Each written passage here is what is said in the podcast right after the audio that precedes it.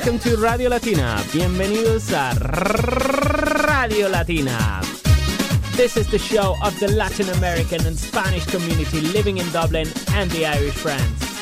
Estás escuchando Radio Latina todos los miércoles de 6 a 7 de la tarde en Nier 90.3 FM. If you want to send us a song request or you want to come as a guest to our program, please visit our website radiolatina.ai. Si deseas participar en nuestro programa como invitado, colaborador externo o simplemente quieres que pongamos tu canción preferida, send us an email to info at radiolatina.ai or radiolatinadublin at gmail.com. Get ready to listen the best Latin, the best Irish, and the best international music in Dublin. Every Wednesday from 6 to 7 in Near FM.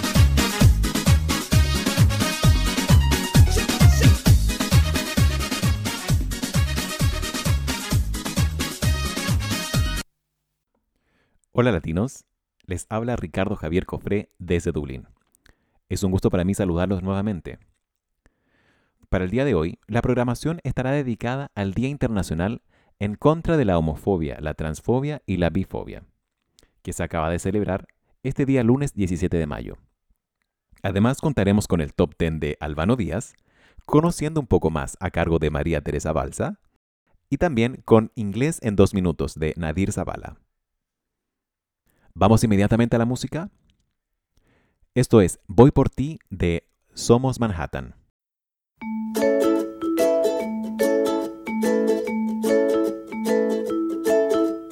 ¿Cuántas veces me dijiste amor? Fueron más las que dijiste adiós. Y es que sin ti no valgo nada. Me asfixiaré sola en mi almohada. Porque no quiero otra vida si no estás. Cuántas veces quise bajarte el sol. No mirabas, lo solté y se perdió. Pero ya nada me importaba, me considero enamorada. Pero no quiero otra vida si no estás. Y hoy te vengo a decir que solo para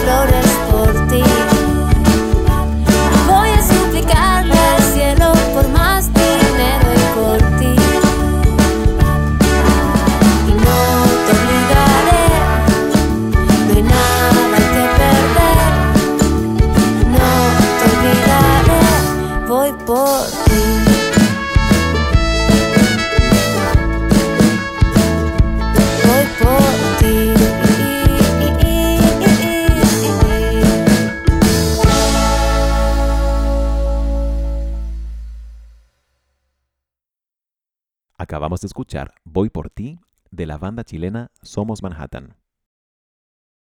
Como les comentaba anteriormente, esta semana en Radio Latina estamos conmemorando el Día Internacional en contra de la homofobia, la transfobia y la bifobia.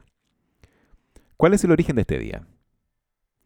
Este se celebra cada 17 de mayo para conmemorar la eliminación de la homosexualidad de la lista de enfermedades mentales por parte de la Asamblea General de la Organización Mundial de la Salud, la que tuvo lugar el 17 de mayo de 1990. El objetivo principal de este día es coordinar todo tipo de acciones que sirvan para denunciar la discriminación de que son objetos las personas homosexuales, bisexuales y transexuales, y además para hacer avanzar sus derechos en todo el mundo. Este día en algunos países es celebrado como una fiesta, pero en otros países ni siquiera se menciona, ya que ser homosexual es considerado ilegal. La verdad que yo sabía que había países donde ser homosexual era ilegal, pero de acuerdo al sitio clarín.com, hay 72 países en donde ser homosexual es ilegal. La lista a continuación está separada por continentes. Comenzamos por América. Los países de América en donde ser homosexual es ilegal son los siguientes. Antigua y Barbuda, Barbados, Dominica, Granada, Guyana, Jamaica, San Cristóbal y Nieves, San Vicente y las Granadinas, Santa Lucía y Trinidad y Tobago. Por parte de África tenemos Angola, Argelia, Botswana, Burundi, Camerún, Comoras, Eritrea, Etiopía, Gambia, Ghana, Guinea, Kenia, Liberia, Libia, Malawi, Mauricio, Mauritania, Marruecos, Namibia, Nigeria, Senegal, Sierra Leona, Somalia, Suazilandia, Sudán, Sudán del Sur, Tanzania, Togo, Túnez, Uganda, Zambia y Zimbabue. Vámonos para Asia. En Asia, los países en donde ser homosexual es ilegal son Afganistán, Arabia Saudita, Bangladesh, Bután, Brunei Darussalam, Emiratos Árabes Unidos, Gaza, India, Indonesia, Irak, Irán, Kuwait, Líbano, Malasia, Maldivas, Myanmar, Omán, Pakistán, Qatar, Singapur, Siria, Sri Lanka, Turkmenistán, Uzbekistán y Yemen. Y finalmente, en el continente de Oceanía, tenemos Islas Cook, Islas Solomón, Kiribati, Papúa Nueva Guinea, Samoa, Tonga y Tuvalu. Es increíble que, que hasta el día de hoy existan países donde esté penado por la ley ser homosexual. Bueno, sabemos que hay mucho por hacer. Se ha logrado bastante, pero aún hay muchas tareas pendientes. ¿Quieren escuchar algo de la mejor música latina? Vamos ahora con el top 10 de Albano Díaz. Radio Latina regresa para darte lo mejor de la música en español. ¿Estás listo? Hola, ¿cómo tal? Pongamos a la transmisión número 10. Y en la posición número 10, Carol G se ubica con su canción Bichota para ponernos a bailar.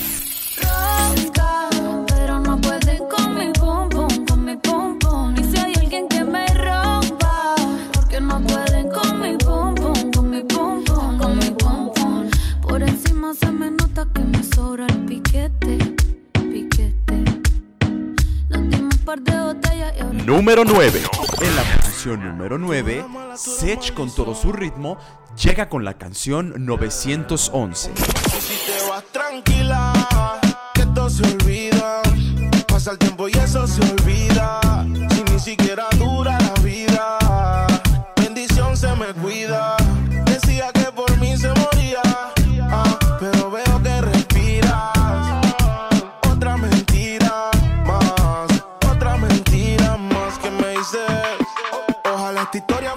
Número 8.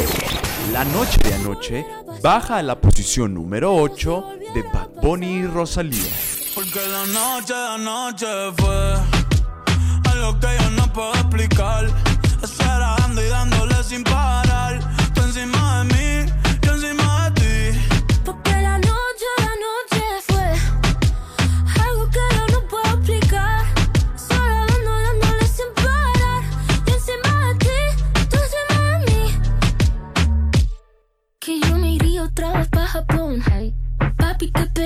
Posición número 7. Con dos canciones en el conteo y en la posición número 7, Carol G junto con María Angelique llegan con la canción El Maquinón.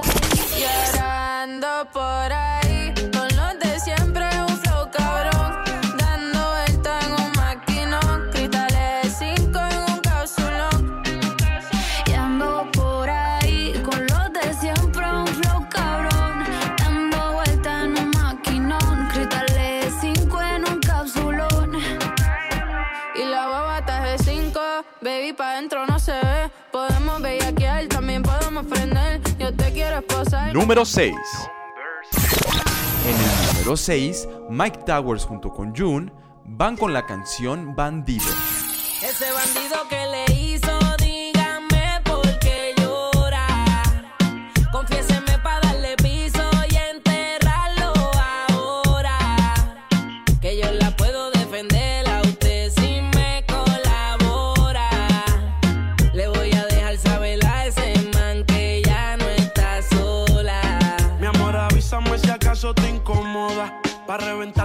sepa que no estás sola. Yo te hablo claro, yo no brego con pistola. Pero tengo el respeto de los. Número 5. Telepatía, una de las canciones con más éxito de este año, va a la posición número 5 junto de la mano con Caliuchis.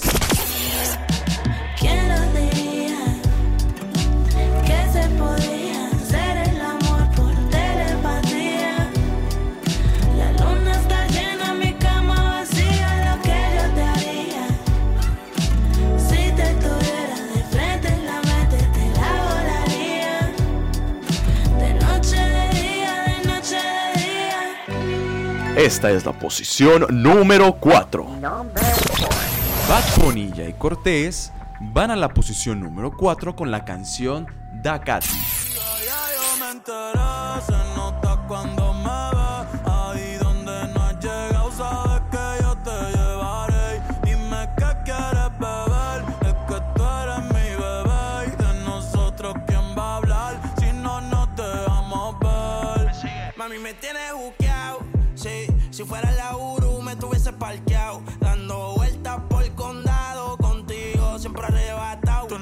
Número 3. El poder latino se apodera de la lista y Sebastián Yatra junto con Mike Towers van a la posición número 3 con la canción Pareja del Año. Condición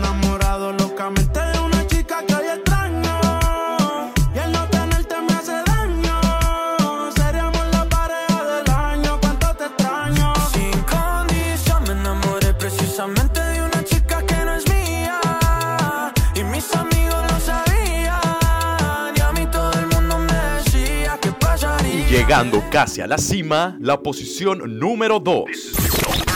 Mezclando inglés con español, Nio García y Flow La Movie van a la posición número 2 con la canción uno. Me llamas a las seis pa' fumarte traje hey. Se sienten los pecados que te quiero cometer. Chingamos la B8 ni llegamos al motel. Comenzamos a las 9 y terminamos a las 10 AM Cuando la toco ya de nada se viene. Yo estoy pa' darte lo me ordenes Solo me buscas cuando te conviene Ay. AM Cuando la toco Que suenen los tambores porque esta es la posición número 1. Y en la posición de honor, los legendarios Wisin y Jay Cortés van a la posición número 1 con la canción Fiel. Tu textura sin Luis Butín. Maquillaje de Sephora, panty de Supreme. Tu celular y tu corazón tienen pin. Por nadie llora, todas las relaciones pone fin. ¿Cómo se siente? ¿Cómo se siente? Baby, del 1 al 10 yo te doy un 20. Contigo nadie gana por más que comenten. Hoy es noche de sexo, llame pa' verte. En la jipeta arrebatado, tú me tienes engavetado. Siempre con ganas de darte, no importa cuánto te da. A ti nadie te deja, tú todo lo has dejado. En la cama tengo ganas de bailarte como Raúl. Tu recuerdo me persigue. Porque como tu baby hoy se consigue. Tú te portas mal pa' que Dios te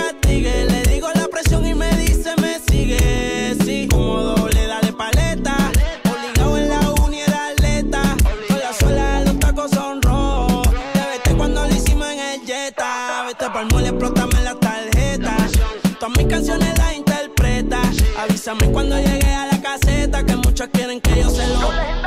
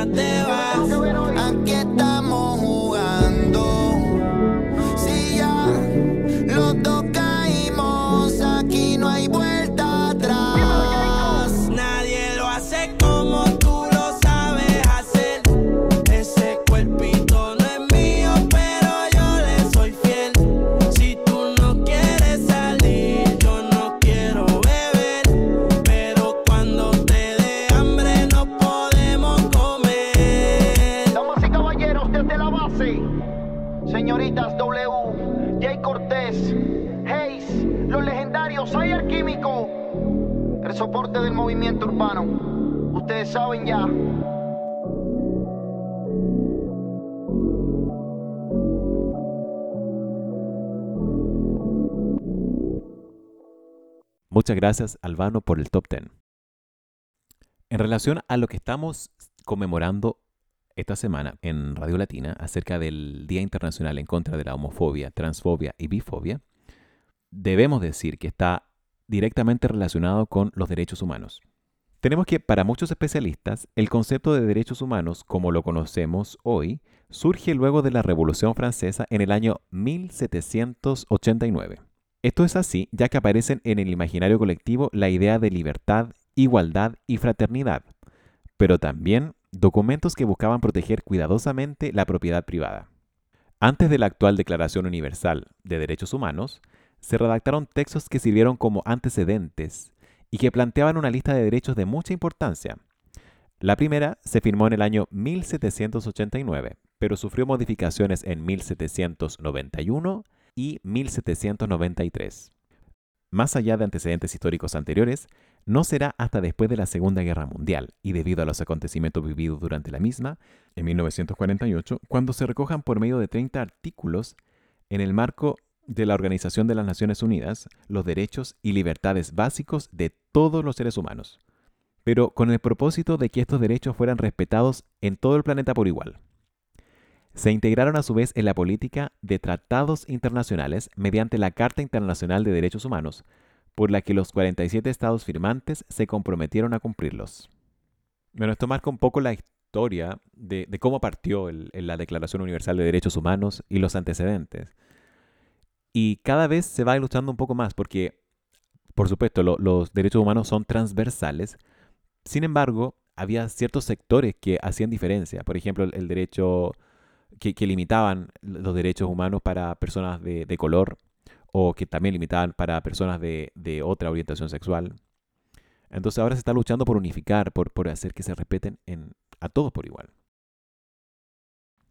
Vamos a escuchar el Conociendo un poco más. Esta semana María Teresa Balsa nos trae importante información acerca del ácido fólico. Bienvenidos a Conociendo un poco más. Feliz tarde para toda la audiencia de NIAR FM y Radio Latina. Hoy vamos a hablar de la importancia de tomar o consumir ácido fólico. Tomar dosis de ácido fólico está a la orden del día entre las mujeres que están planeando quedarse embarazadas o en aquellas que ya lo están.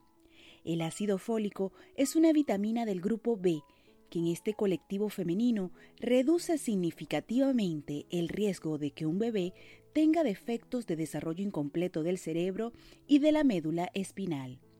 Pero esta vitamina no solamente beneficia a una mujer en estado, sino a todas las personas porque resulta ser una aliada contra la anemia, fatiga y la depresión. Esta vitamina beneficiosa para la mujer fue descubierta por la doctora Lucy Willings, de origen británico. El ácido fólico es un tipo de vitamina B, más concretamente la vitamina B9, uno de los nutrientes esenciales para el organismo. Su presencia resulta fundamental para la formación de ADN y ARN, o ácido ribonucleico, los responsables de proteger y trasladar la información genética a las células y permitir la regeneración de los tejidos. Además, contribuye en la formación de glóbulos rojos y la producción de nuevas proteínas. Ayuda a prevenir la hipertensión y reduce el riesgo de sufrir algunos tipos de cáncer, como el de colon o el de útero. Esta vitamina la puedes adquirir consumiendo ciertos alimentos. Según los expertos, los ingredientes que debes incluir en tu dieta para disfrutar de las ventajas de dichos nutrientes son las legumbres y los vegetales de hoja verde, como las espinacas, la escarola, las acelgas y las habas secas. Por otro lado, los brotes de soja también poseen un alto contenido de ácido fólico, al igual que los cacahuates, las almendras, la avena y el aguacate. Una correcta alimentación será la base de nuestra salud y bienestar a lo largo de nuestra vida. Es importante investigar e incorporar nuevos estilos alimenticios en nuestra vida cotidiana. Será hasta una próxima edición de Conociendo un poco más. Les narró María Teresa Balsa. Muchas gracias María Teresa por tu sección. ¿Cómo estamos con el inglés? Bueno, espero que bien. Para enriquecer nuestro vocabulario, Nadir Zavala nos trae su sección Inglés en dos minutos. E inmediatamente después vamos a escuchar la canción Requiem de Silvio Rodríguez. ¿Qué tal amigos? Bienvenidos a su sector nuevamente Inglés en dos minutos. Esta semana vamos a ver algo que quizá nos ha pasado. Y es que cuando queremos hablar de estos dos verbos tenemos algún tipo de confusión. Estamos hablando de hear versus listen to, porque al final ambos dicen lo mismo. ¿Tú crees? Vamos a ver ahora las diferencias. Cuando utilizamos o queremos utilizar hear, significa principalmente oír. Es decir, no requiere de atención, sino que en general recibimos el sonido de forma espontánea. Me explico. Cuando estamos caminando por la calle, simplemente oímos. ¿Algún ejemplo? Este verbo en inglés. Did you hear the noise? Did you hear that noise? ¿Escuchaste ese ruido? O por ejemplo, este otro caso. Can you hear the train? Can you hear the train? ¿Escuchaste ese tren? Ahora veamos el otro lado, el otro verbo. Listen to. Cuando queremos utilizar este verbo es porque realmente queremos que la persona nos preste atención, nos escuche. Entonces, significa principalmente escuchar. Es decir, requerimos atención o interés hacia algo que estamos escuchando, hacia algún sonido en particular. O por ejemplo, también cuando estamos en clase necesitamos prestar atención, necesitamos escuchar al docente. Cuando estamos en una charla con un amigo o con una amiga y le estamos contando algo que realmente nos importa y queremos que nos preste atención, pero vemos que él está más pendiente en el teléfono y no nos está prestando atención vendría perfecto este verbo y podríamos utilizar esta oración. Are you listening to me? Sorry, are you listening to me? Disculpa, ¿me estás escuchando? Porque quizá vemos que no nos está prestando atención. Ahora que ya sabes un poco más sobre las diferencias entre estos dos verbos, hear versus listen to, ponlas en práctica. Soy Nadir Zavala, esto fue Inglés en dos minutos. Sigue en compañía de Radio Latina por Nier FM. Hasta la próxima.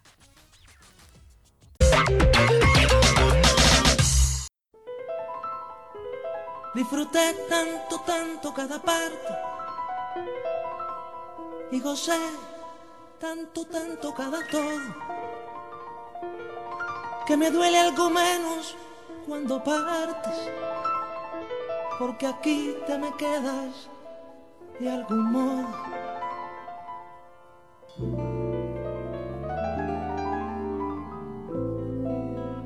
Ojalá nunca sepas cuánto amaba descubrirte los trillos de la entrega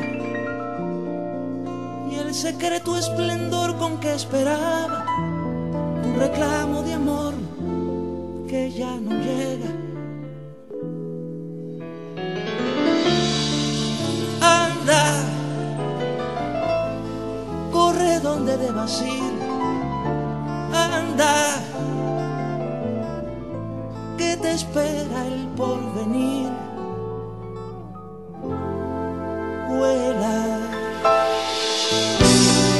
Los cisnes están vivos, mi canto está conmigo, no tengo soledad.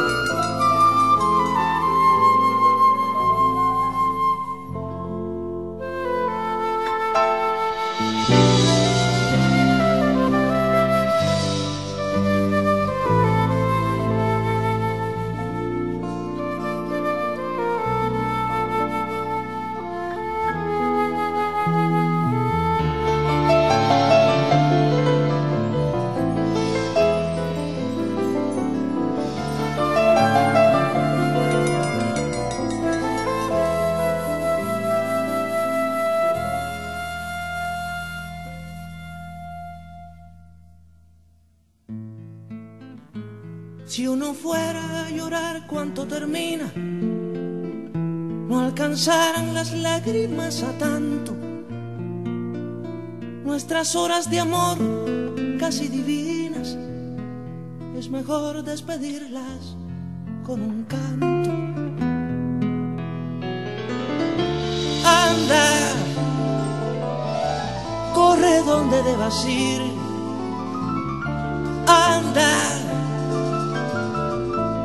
Espera el porvenir.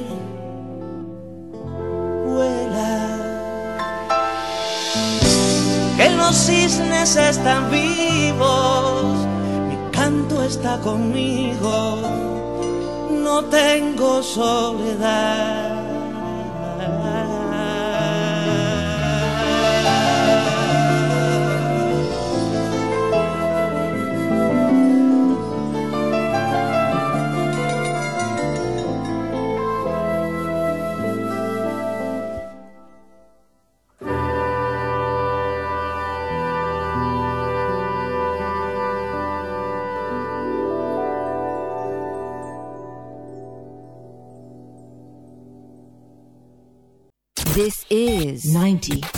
90.3. This is Real FM.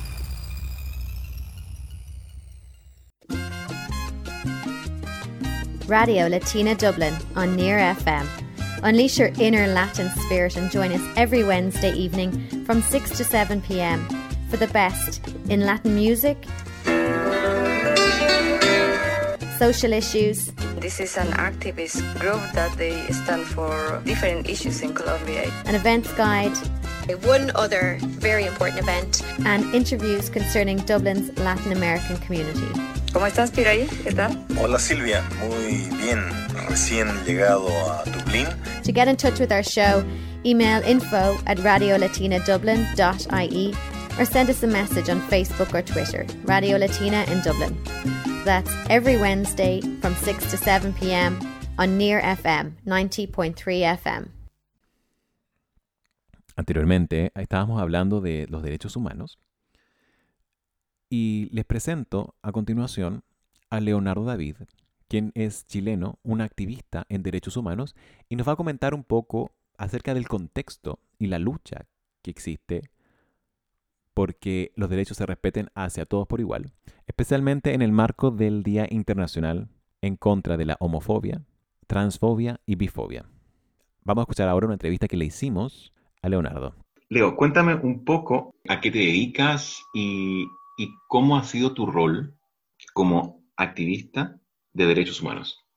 Mira, eh, yo me dedico acá en Chile principalmente a estudio Derecho, ¿cierto? Justamente en, en, en esta, en esta carrera universitaria yo empiezo a descubrir, ¿cierto?, un interés que tenía por, ya hace varios años atrás, un interés muy particular que tenía por, por, por, la- por materias de derechos humanos, por el área de derechos humanos, y naturalmente encontré en el estudio y comprensión de, de la importancia, la relevancia, la materialización de, de los derechos humanos, ¿cierto? Eh, un nicho para defender, al menos desde un punto de vista eh, intelectual, ¿cierto? Eh, de manera tal de, de poder nutrir el activismo, los derechos de la colectividad LGBT, a la cual, por cierto, pertenezco. Y si bien me dedico a, a la amplia gama de lo que implica la- el estudio y la defensa de los derechos humanos, que es lo que realizo, por ejemplo, en mi podcast, que, se llama Chile Empoderado, que está en Spotify, eh, de un tiempo a esta parte he sentido la necesidad de poder también, ¿cierto?, eh, focalizar, en cierta manera, eh, todo lo que uno ha ido aprendiendo y recogiendo, tanto de la teoría, insisto, de- del derecho internacional de los derechos humanos, también de lo que ocurre en la práctica, con situaciones de vulneración concreta, ¿cierto? Donde hay una víctima concreta que uno a veces conoce y, y- defiende o orienta. Eh, he encontrado este, este nicho de, de, de- de la arista que podemos llamar de derechos de la colectividad LGBT, y encuentro que es un tema que todavía está muy, digamos, tiene un potencial muy grande que se puede desarrollar, y, y creo que es importante aportar desde esa, desde esa visión, ¿m? Como algo coordinado, ¿cierto? No aparte, sino coordinado, que hay que entenderlo dentro del contexto del derecho internacional de los derechos humanos, porque finalmente las personas LGBT somos justamente personas, ¿cierto? Eh, tenemos una dignidad intrínseca a nuestra naturaleza y justamente la dignidad humana es el fundamento de los derechos humanos y en general, ¿cierto?, de los derechos fundamentales de todas las personas, independiente de su raza, sexo, condición eh, socioeconómica, orientación sexual, eh, preferencias de, de- de cómo forman una familia, etcétera, etcétera. En, en relación a este, a este tema de la dignidad humana, ob- obviamente es, eh, es fundamental y lamentablemente hay personas que, que no respetan este ámbito para la comunidad LGBT. Y sin ir más lejos, en Irán, eh, hace un par de días, mataron a un chico, a un joven de 20 años, que era un, un Instagrammer, podríamos decirlo. Era, se dedicaba a compartir eh, contenido de moda, tenía algunas un par de operaciones eh, estéticas, lo que no le gustaba mucho a su familia. Y él fue rechazado del servicio militar, por decirlo de alguna forma. La única condición para ser rechazado de hacer este servicio militar en Irán es eh, tener conductas homosexuales. Y de alguna forma, en su familia se enteraron que este chico eh, había sido expulsado y fue asesinado por eh, su primo y su medio hermano. Entonces, es bastante fuerte ver que en otros países la dignidad humana no se respeta para nada. Incluso ser homosexual también es, eh, es, ilegal, además. Te pueden matar solamente por ser homosexual, en comparación con otros países que están mucho más desarrollados, que ya personas pueden dedicarse a hacer su vida, a hacer su trabajo de una manera totalmente abierta, con su sexualidad eh, declarada de por sí, y muchas veces su, fuente de ingresos se asocia al ser eh, parte de la comunidad. ¿Qué, opinión tienes tú o, cómo se podría hacer un contraste, algún análisis entre este tipo de países como Irán versus otros países eh, en, en, Europa donde está mucho más aceptado? Mira, lo que pasa es que ahí nosotros tenemos que entender que el Estado tiene un rol educador que, por ejemplo, asume en, en Argentina, donde ya hace muchos años tienen un, un programa de educación sexual integral en la escuela pública, que permite que el, este ser humano que se está formando, ¿cierto? Que va a ser el futuro ciudadano, un futuro ciudadano cuando cumpla la mayoría de edad y pueda ejercer su derecho a sufragio, etcétera, eh, tenga una apertura o una sensibilidad mayor de empatía hacia la colectividad LGBT basada obviamente en el respeto. Incluso si llegase a tener una convicción distinta por razones eh, espirituales o religiosas, tiene que esta persona eh, ser formada en el respeto. ¿m? Nadie la va a obligar, ¿cierto?, a ser LGBT y tampoco nadie la va a obligar tal vez a ser amiga de la colectividad, pero al menos, ¿cierto?, respetarnos en cuanto a nuestros derechos fundamentales. ¿Y por qué hablo de religión? Menciono la lista religiosa porque indudablemente, ¿cierto?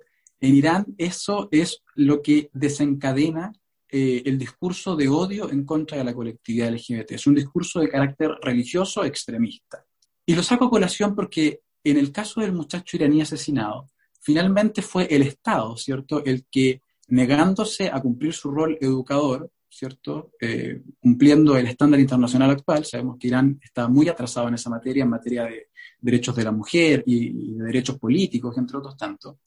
Eh, tenemos que el Estado finalmente, ¿cierto?, le pone una etiqueta a este muchacho cuando es el ejército, en el fondo, el que lo trata de desviado, o sea, ocupa una serie de, eh, esgrime una serie de argumentos de carácter moral, de carácter moral religioso, ¿cierto? Que en el fondo tratan a esta persona no como lo que es, no como una persona, sino realmente como una, un- una especie de mal social, ¿cierto? Como parte de un mal social, algo que, que, que finalmente eh, invita o abre la puerta al, al- al discurso de odio y en este caso en particular al crimen de odio. Entonces, claro, si hacemos un paralelo entre estos países y Occidente, hay un tema con la lista religiosa. Y que, insisto, la libertad religiosa es tan importante como los derechos de la comunidad LGBT, pero hay que saber marcar los límites con el discurso de odio y en este caso con los crímenes de odio. Y el Estado ahí tiene un rol educador fundamental y también tiene un rol de lo que podríamos llamar prevención, prevención del crimen de odio. Y creo que en esa materia Irán está muy, muy atrasado. Y, muchos países de, de esta naturaleza, digamos que no son países propiamente tal laicos, sino que son países religiosos, ¿cierto? Y con un- una corriente fundamentalista que es la que mayoritariamente ejerce alguna influencia en, en las decisiones del Estado. Eh, también tienen falencias en otras materias, el mismo tema de Turquía con, con el tema mujer, ¿no? Con el tema de la, de la equidad de género y la protección de la mujer eh, en cuanto a la, digamos, la prevención de los feminicidios y el castigo efectivo de eh, los violadores, por ejemplo, que es un tema que, en el cual Turquía está, está muy a la ver. Entonces, efectivamente hay un paralelo entre Oriente y Occidente que algunos dicen, no, mira, lo que pasa es que en Oriente hay un tema cultural y hay que respetar la cultura. Yo creo eh, que el derecho internacional de los derechos humanos es tal justamente porque recoge valores y principios que son comunes a todos los hombres. Y el respeto a la vida de toda persona, incluyendo, ¿cierto?, a la colectividad LGBT, es algo que no admite, ¿cierto?, la excusa de la diferencia cultural. Por lo cual nosotros no estamos pidiendo nada de otro mundo cuando como activistas denunciamos a regímenes como el iraní, sino que simplemente estamos pidiendo que hagan lo que es de sentido común y en lo cual ya hay un consenso a nivel internacional y, en definitiva, un estándar al cual todos los países deben unirse, porque incluso si no tienen suscrito un pacto en la materia, les es obligatorio justamente por eso, porque cuando el estándar es evidente para todo el mundo, ningún país puede excusarse en su cultura particular o en sus tradiciones para saltarse por sobre ese estándar que en el fondo no busca otra cosa que, insisto, respetar la dignidad intrínseca del ser humano o de una persona en particular. ¿Cómo esta, esta parte de la Declaración Universal de Derechos Humanos puede abarcar a todos los países? Porque sabemos que la, que la Declaración Universal intenta generar una base para, valga la redundancia, para el universo, en este caso, para todo el mundo, por eso se llama Declaración Universal. Quieren generar una base para que todos los países puedan, desde ahí, com- comenzar a legislar. Pero, ¿cómo llega esta declaración a países como Irán? Yo no sé si ellos no, no aceptan esto o solamente lo consideran como, como, una, como un parámetro, pero no están dispuestos a incorporarlo dentro de su legislación. ¿Cómo funciona esta Declaración de Derechos Humanos y qué tanta fuerza puede tener en estos países? Es decir, Lo que pasa es que Irán está inserto en el sistema internacional, eh, en la sociedad internacional. Esta, las declaraciones, eh, tanto, digamos, la Carta 1, Carta 2 de la ONU, en general, después cuando por áreas geográficas se empiezan a adoptar otras declaraciones, como eh, las declaraciones, ¿cierto?, en materia de derechos humanos que se han adoptado en Europa, ¿cierto?, se crean órganos también. Y estos órganos, finalmente, ¿cierto?, que en casos puntuales, cuando a una persona se le deniega eh, el ejercicio de un derecho fundamental en su país de origen, esa persona le asiste el derecho a recurrir, ¿cierto?, a estos órganos que son parte del Sistema Internacional de Protección de los Derechos Humanos. Entiéndase, en Latinoamérica, por ejemplo, la Corte Interamericana de Derechos Humanos, en, Europa también tienen sus propios órganos, en África, y, ¿cierto?, el ciudadano puede recurrir cuando no ha encontrado que se le haga justicia, en español claro, en su país de origen. Esto es lo que se conoce como el principio de justiciabilidad de los derechos humanos, es decir, que yo puedo reclamar, ¿cierto?, de esa privación del ejercicio del derecho, un derecho fundamental que me asiste.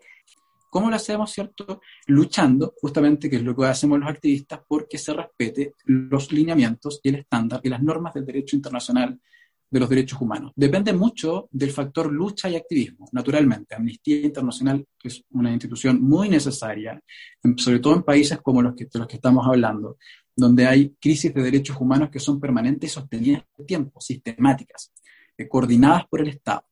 De repente hay que ser realista con eso también. En la sociedad internacional existen órganos de conversación, de diálogo y también, ¿cierto?, de presión internacional. Es importante entender de que la presión internacional sobre países que sostienen una, una violación sistemática de derechos humanos contra de ciertos grupos de personas tienen que estar en la palestra del mundo, ¿cierto?, de la sociedad internacional y tienen que recibir esa condena internacional a la par de lo que una persona que ha sido vulnerada en sus derechos puede obtener mediante recurrir a una corte internacional, ¿cierto?, en materia de derechos humanos.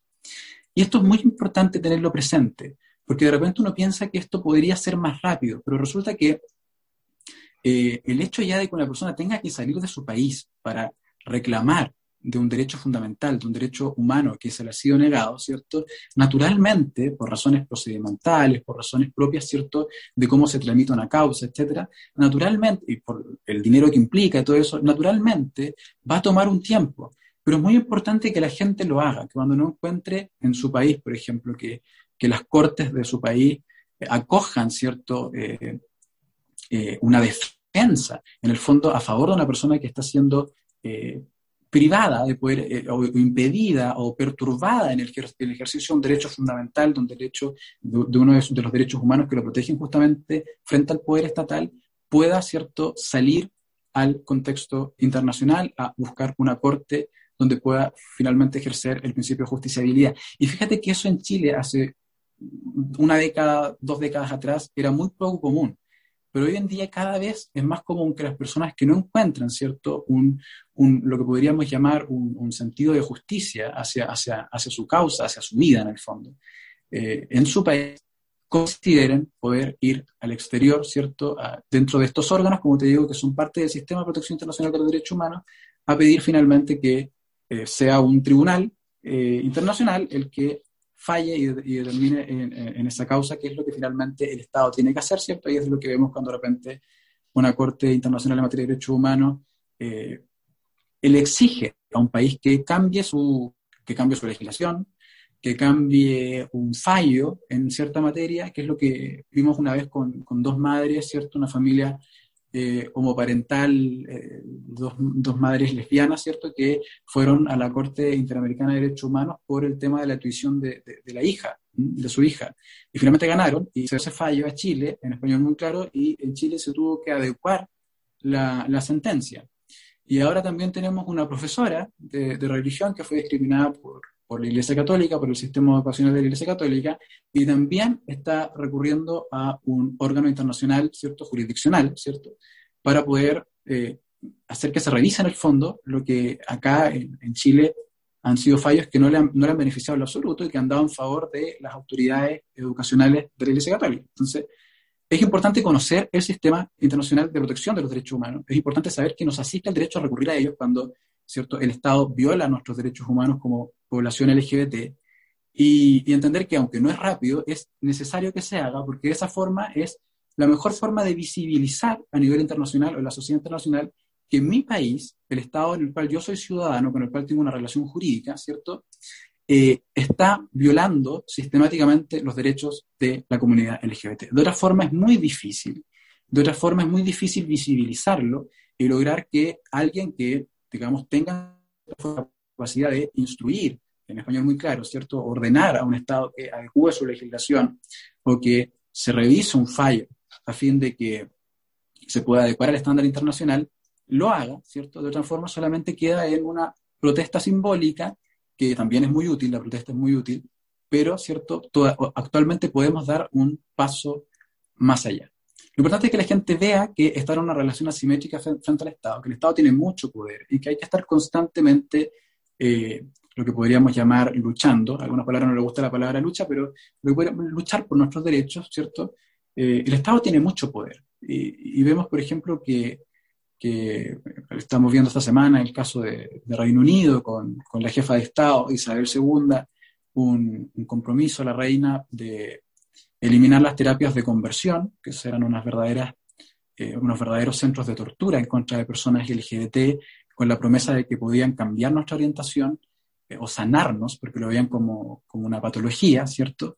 Eh, y cuando vemos que, por ejemplo, la jefa de Estado, de, en este caso, por ejemplo, de Reino Unido, eh, tiene una postura como esta, naturalmente, ¿cierto? Naturalmente que podemos eh, ver un futuro auspicioso para la colectividad. Pero cuando tenemos como jefe de Estado a un, un ayatolá, ¿cierto? Un líder religioso, como en el caso de Irán, que de hecho, ¿cierto? Enseña cosas como un discurso de odio en contra de la colectividad LGBT, uno no va a ver un buen futuro. Entonces ahí es importante que la colectividad en Irán, con la solidaridad internacional dentro de lo que pueda, porque viven en un régimen muy cerrado, puedan cierto denunciar esto no solamente eh, al interior de Irán, porque es muy complicado que una corte iraní de a favor de los derechos LGBT, o sea, ahí hay una configuración estatal completa en contra de la colectividad, pero sí que puedan ejercer activismo y también, ¿cierto?, recurrir a cortes internacionales en materia de derechos humanos, pero como, como, dijimos, es la única forma, en definitiva, en la cual se puede,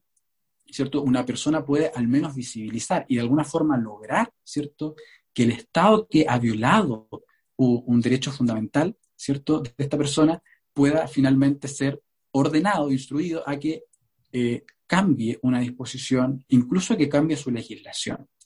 Pero mientras eh, las personas no recurran a estos órganos internacionales es muy difícil, porque queda solamente, como decían, una protesta tal vez simbólica. yo creo que, insisto, cada vez es más importante que la gente se informe de cómo funciona eh, el principio de justiciabilidad en materia de derechos humanos y pueda conocer los órganos ¿cierto? de protección internacional de los derechos humanos y que sepa que le asiste el derecho a recurrir a ellos cuando en su país el Estado, ¿cierto?, viola sus derechos humanos.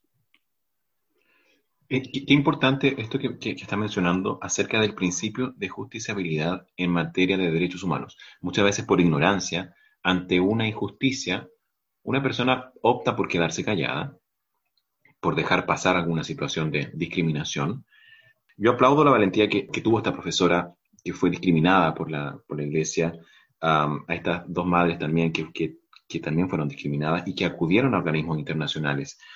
Estos dos casos tienen en común que sí podían seguir viviendo en el país porque su vida no corría peligro, por lo cual no requerían de asilo, no, necesitaban salir del país para mejorar esta situación.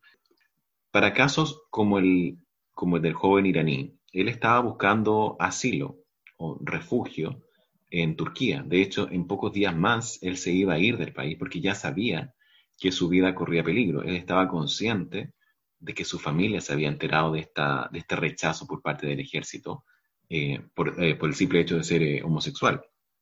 ¿Cuál es la diferencia entre de, acudir a, un asilo o, refugio, o ese mismo concepto? Básicamente, cuando tú pides asilo político, ¿cierto? Te estás poniendo bajo la protección de otro Estado. Sin embargo, cuando tú te acoges, ¿cierto? Que bueno, que eso es por una urgencia, naturalmente, cuando tu vida corre peligro, hay mucha gente que sale de un país por razones políticas, por razones religiosas, por razones, por muchas razones. Cuando el Estado te está persiguiendo, tú te pones bajo el amparo de otro, de otro Estado, ¿cierto? Que no obstante hay un régimen internacional para poder, eh, en cierta forma, orientar cómo tiene que operar el tema de eh, esta protección, que, que, se conoce como asilo político, ¿cierto? O, o esta, cuando te reciben en otro país para que tú puedas, en el fondo, en muchos casos, salvar tu vida, ¿no? También va a depender de la legislación de ese país. Eh, de repente ahí es donde uno tiene que tener cuidado. Yo, por ejemplo, le hubiese dicho a ese muchacho que salvo que su desesperación fuera mucha, viera bien dónde pedir asilo, porque la situación de la comunidad LGBT en Turquía no es mejor. Y de pedir asilo allá, ¿cierto? Iba a quedar sujeto a la legislación vigente en Turquía, que no tiene un sistema de protección especial para la colectividad LGBT. Le hubiese recomendado tal vez que viese otro país con una mentalidad un poco más occidental, no obstante que lo que tenía cerca, lo que tenía más cerca era Turquía, y naturalmente Turquía tiene zonas que son, están más, son más europeas. Eh, pero cuando tú recurres a una corte internacional, ¿cierto? Tú no te estás acogiendo a ningún Estado en particular, tú estás en el fondo acogiéndote al sistema mismo de protección de derechos humanos que naturalmente también puede, pudiese acompañarse esto de, una necesidad así en otro país, ¿cierto? Pero en cualquier caso se va a entender dentro de una causa más grande, donde en cierta forma va a haber más atención en ti y, van a tener más cuidado de ti. Yo, la verdad, las cosas no sé no, es un prejuicio, ¿eh? lo, digo eh, basado en, los análisis de los datos de, cómo opera en Turquía el tema de, la, libertad y los derechos de la colectividad LGBT. No sé qué tan, tan bueno sería pedir asilo en Turquía, pero al menos hubiese salvado su vida eh, en, este caso en particular. Lo cual siempre cada caso en particular es un caso que requiere de, un nivel de información muy importante por eso es tan importante eh, la, educación cívica, la educación cívica, de manera tal que la persona, el ciudadano, cuando se encuentra en estas situaciones desfavorables, pueda barajar bien, ¿cierto?, las opciones y pueda saber bien qué hacer y qué caminos tiene. Eh, habitualmente, la comunidad LGBT en, Occidente no tiene esta necesidad de tener que pedir asilo y huir, de su país, ¿no? Para nosotros no es algo muy, muy habitual pero al parecer, ¿cierto?, en, ciertos países de, Medio Oriente es una situación bastante penosa, ¿cierto?, que, que, se da con habitualidad. Y tú mencionabas una cosa que tenía que ver con eh, estas profesoras que habían recurrido a, la, a, organismo internacional, en este caso una corte internacional, ¿cierto?, para que en el fondo se revisara un, fallo o un procedimiento judicial en Chile que no parecía estar dentro del estándar y que evidentemente no está dentro del estándar eh, en materia de no discriminación. Y ahí está justamente lo que yo te mencionaba al inicio de, la entrevista, cuando te decía que finalmente el estudio de los derechos humanos y eh, el activismo por los derechos humanos me hizo ver el nicho también para nuestra colectividad. Porque nosotros somos personas, como decía adelante, y, no estamos lejos o, o, fuera de los problemas y males sociales. Por lo cual, si una sociedad tiene desempleo, nosotros también podemos vivir el fenómeno, el flagelo del desempleo, el fenómeno, el, flagelo de la persecución, el fenómeno, el flagelo de la discriminación. Existe la discriminación racial, la discriminación por temas económicos, también existe la discriminación LGBT. Y fíjate que en el caso de, esta profesora, eh, ella estaba viendo afectado su derecho al trabajo. Y el derecho al trabajo está cubierto, ¿cierto?, por el Sistema Internacional del Derecho Internacional de los Derechos Humanos tenemos una serie de, resoluciones, de instructivos, etcétera, en materia LGBT, ¿cierto? Entre ellos, por ejemplo, una convención, de hecho, la Convención Internacional contra toda forma de discriminación, ¿cierto? Eh, que es de la OEA, eh, la Organización de Estados Americanos, 2013. En el fondo, ¿cierto? Aquellas realidades que son comunes, ¿cierto? Y que consagran principios generales en, esta materia. Entonces, aquí la profesora estaba viendo afectado, insisto, su derecho al trabajo. En el caso de las madres que hace unos años atrás habían ido a la Corte Interamericana de Derechos Humanos por el tema de la afiliación y de tuición, etcétera, estaban viendo afectado su derecho a formar familia.